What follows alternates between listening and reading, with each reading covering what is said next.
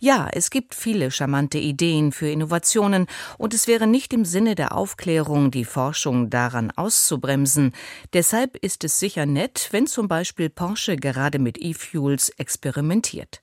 Aber ob solche Treibstoffe, Kohlendioxidsauger oder unterirdische CO2-Speicher flächendeckend zur Verfügung stehen, wird all das wohl noch lange nicht und noch viel länger nicht in der benötigten Größenordnung und Effizienz. Wahr ist, auch der Weltklimarat bezieht den Effekt von Zukunftstechnologien als dringend notwendigen Teil einer Klimalösung mit ein.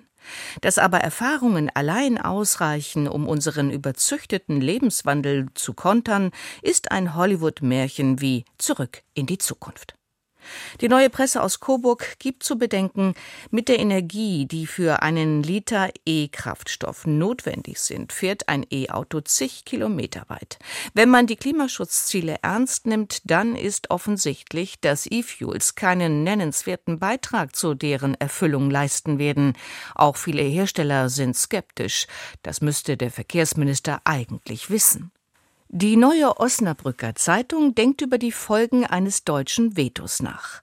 Für Deutschlands Autobauer wäre das Aus fürs Verbrenner aus ein wichtiger Zeitgewinn. Dann könnten sie noch etwas länger mit ihren Dieseln und Benzinern Geld verdienen. Denn der Plan, den Markt der Elektromobilität im Sturm zu erobern, hinkt hinterher, weil Tesla und die chinesische Konkurrenz einen zu großen Vorsprung haben.